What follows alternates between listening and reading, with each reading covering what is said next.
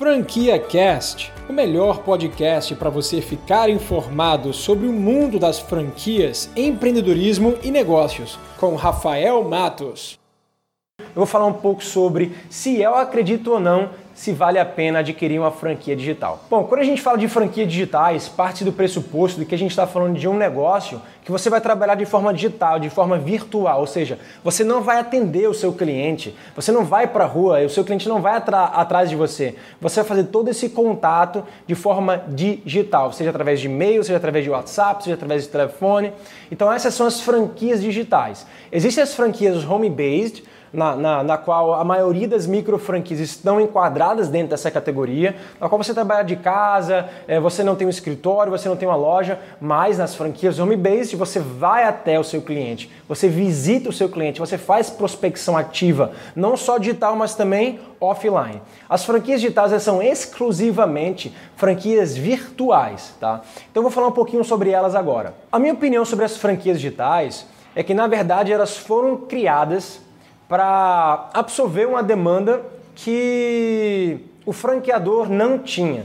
Então, na verdade, quando você fala em expansão de franquias, quando se fala no modelo de franchise, o grande intuito e propósito por trás de um crescimento atra através do modelo de franchise é você ter uma capilaridade maior, de você crescer com capitais de terceiros, mas ainda assim mantendo a sua missão, eh, se atendo à sua missão e à sua visão de mercado. Então é como se você é, não pudesse crescer através é, de, um, de capital próprio e você tivesse que abrir nesse modelo para que outras pessoas entrem dentro do seu projeto e acabem expandindo é, pra, acabem expandindo a sua marca para que a sua missão seja é, concretizada.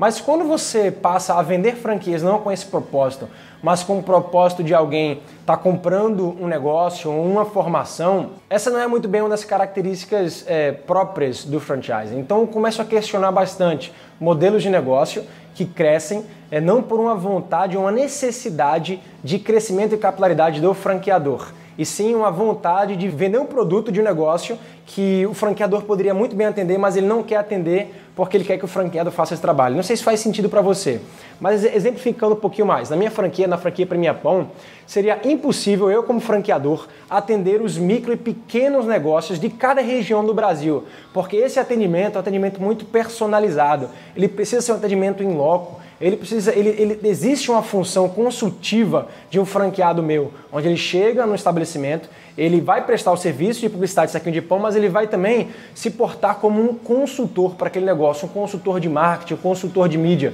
no qual eu dou formação para o meu franqueado fazer isso. E além disso, ele também tem que fazer o papel de distribuir os saquinhos de pão nas padarias de forma gratuita. É, e que eu não poderia fazer isso sozinho. Então entende a diferença assim, eu não conseguiria expandir o meu negócio sozinho é, então eu preciso atrelar franqueados, micro franqueados no Brasil inteiro para fazer esse trabalho que eu não conseguiria fazer à distância. Então, assim, é um modelo de negócio que encaixa muito bem, porque une duas grandes vontades, duas grandes necessidades e que acaba sendo uma relação de ganha-ganha porque eu estou aqui dando todo o suporte meu franqueado, fazer, é, é, ativar é, o meu, seu mercado, fazer as vendas, é, relacionar com seus clientes e dar para aquele mercado a oportunidade de fazer uma mídia muito barata, inovadora, sustentável, é, viável financeiramente falando e, consequentemente, toda aquela cadeia ela acaba, ela acaba sendo beneficiada. Do outro lado, agora, se a gente fala de uma franquia virtual, onde eu vou franquear um negócio que o meu franqueado, por exemplo, trabalha numa loja, no e-commerce, né, numa loja virtual, não faz muito sentido, porque quando ele está adquirindo um negócio de loja virtual, ele está concorrendo comigo mesmo. Se eu tiver uma loja virtual, ou então ele está concorrendo com outro franqueado. Então não faz muito sentido você fazer com que um franqueado concorra com o outro dentro de uma rede, porque você tem que você tem que preservar pela vida de cada franqueado, pela sustentabilidade de cada franqueado. Então vamos supor negócios que se dizem é, serem franquias ser franquias e tem um e-commerce atrelado àquela franquia, ou seja, você, você vai comprar uma franquia que tem uma marca e você vai usar o e-commerce dele por trás e você vai vender um produto no mercado, não existe nada muito exclusivo aí. É, ele pode estar vendendo muito bem uma formação, uma formação para você ser um empreendedor através de e-commerce, um curso. Né? Então, eu não acredito muito nesses modelos de franquia. Então, muito cuidado com as franquias ditas franquias digitais, franquias virtuais, onde você compra um e-commerce tá? onde você compra um sistema e você acaba sendo licenciado desse sistema. Então essa é a dica que eu queria passar para você hoje. Existem duas coisas muito distintas, as franquias home-based e as franquias digitais. Então eu acredito muito nas franquias home-based, elas, elas crescem muito, prosperam muito, inclusive uma das minhas marcas é home-based. As franquias digitais eu tenho um, um, um grande pé atrás com relação a elas, muito pelos motivos que eu acabei de passar para você.